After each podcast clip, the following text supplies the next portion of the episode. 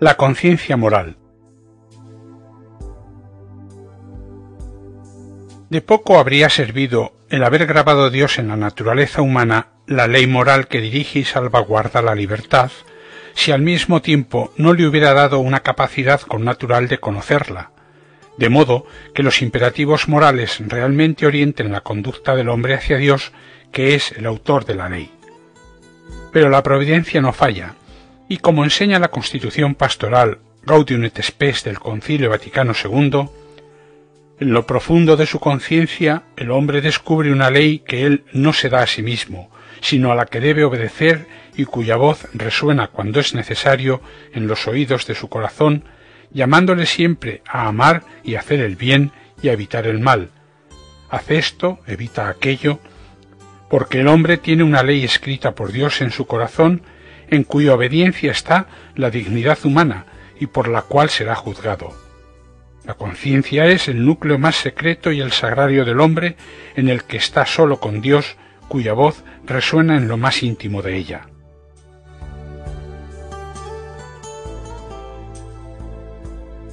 ¿Qué es la conciencia? La conciencia es la voz interior que manifiesta al hombre la bondad o malicia de una acción, para que haga el bien y evite el mal. Es el juicio de la razón por el que la persona humana reconoce la cualidad moral de un acto concreto que piensa hacer, está haciendo o ha hecho.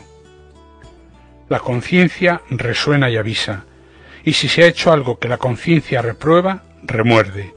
Si se ha obrado bien, muestra su aprobación y alabanza.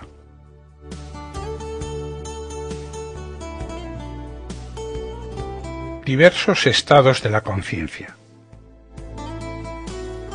Para poder orientarnos debidamente en el uso de la libertad y conforme al dictamen de la conciencia que nos muestra la norma, es útil conocer los diversos estados de la conciencia.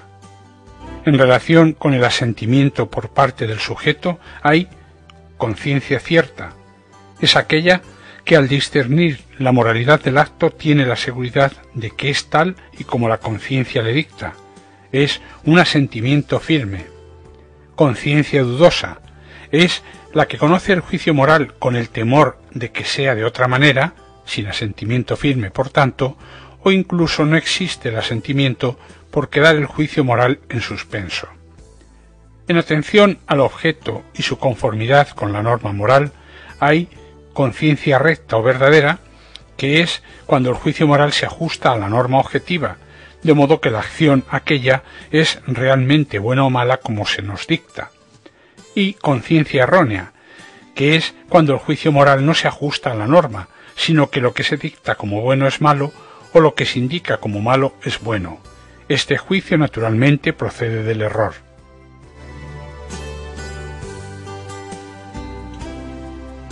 Hay que actuar siempre con conciencia cierta.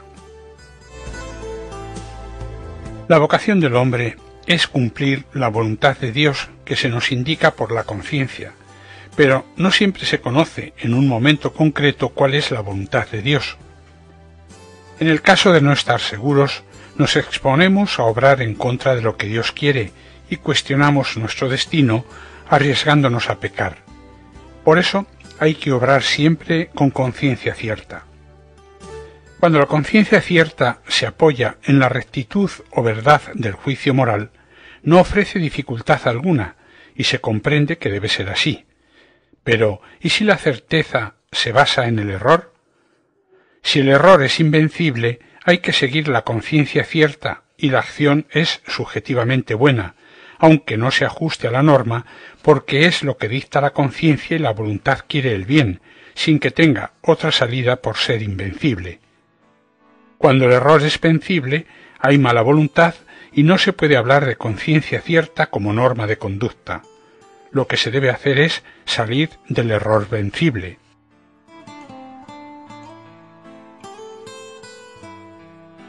La formación de la conciencia.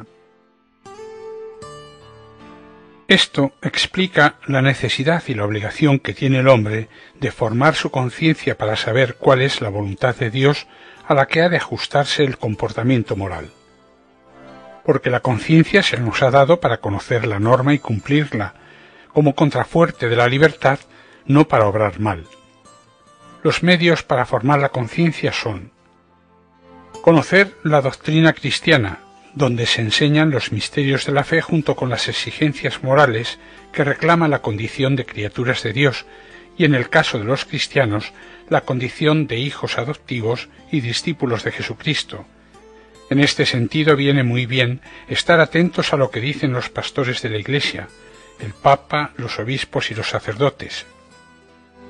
No actuar precipitadamente, sino pensar con serenidad la determinación que se va a tomar para que el juicio de la conciencia sea recto y verdadero y además seguro, es decir, cierto como pide una buena conciencia que transmite la ley de Dios.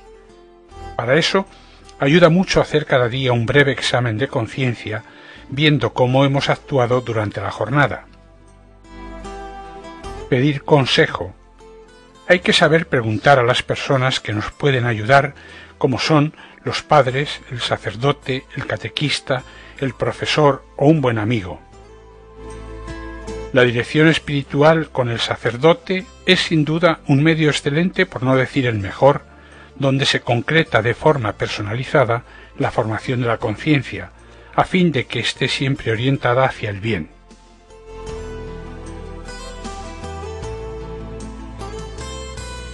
Importancia de la formación de la conciencia.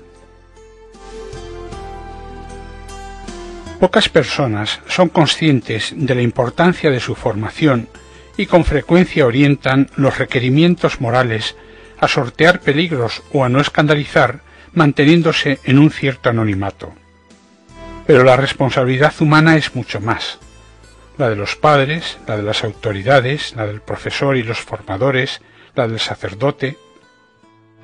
El hombre es un animal social, decía Aristóteles y es responsable de su propia conducta y de la influencia positiva o negativa en la conducta de los demás.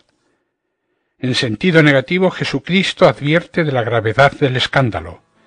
En sentido positivo, recuerda que ha venido para que los hombres tengan vida y la tengan en abundancia.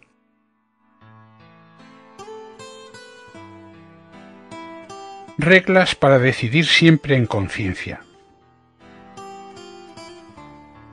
Normalmente, cuidando la formación de la conciencia, no será difícil conocer y hacer el bien, y cuando sobreviene alguna dificultad, la actitud interior de buscar con empeño el discernimiento de la voluntad de Dios facilitará la solución. Son útiles estas reglas. Nunca se puede hacer el mal para obtener un bien. Tratar a los demás como queremos que nos traten a nosotros, actuar siempre respetando al prójimo y su conciencia.